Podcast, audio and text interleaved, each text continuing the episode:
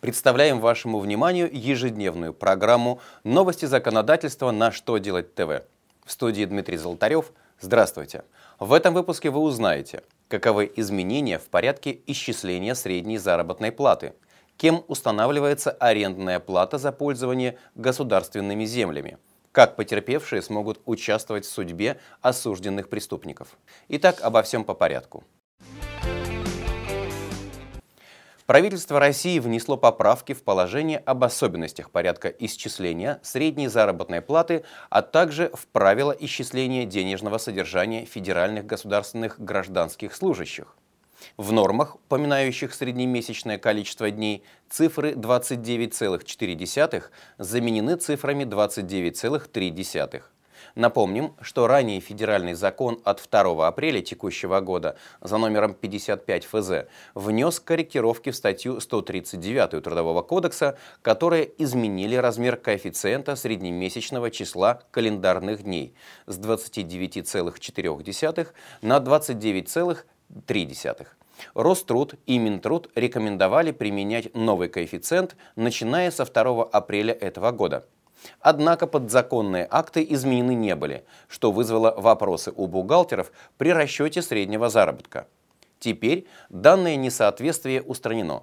Изменения в подзаконные акты вступили в силу 22 июля. Арбитражный суд Центрального округа в своем решении подтвердил, что размеры арендных платежей за использование земельных участков, госсобственность на которые не разграничена, должны устанавливать субъекты Российской Федерации.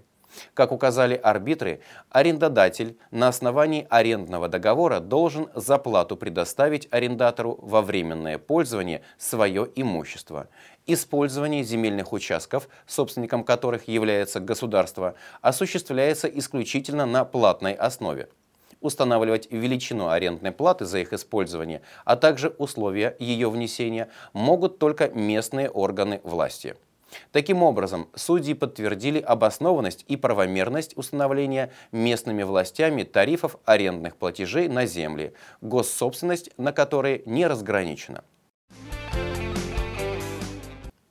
Минюст предлагает дополнить уголовно-процессуальный и уголовно-исполнительный кодексы поправками, дающими право потерпевшим участвовать в судьбе тех лиц, которые совершили против них преступления. В тексте соответствующего законопроекта говорится, что жертву преступных действий будут извещать о любых переменах в судьбе осужденного об условно-досрочном освобождении, о смягчении режима и иных изменениях в наказании.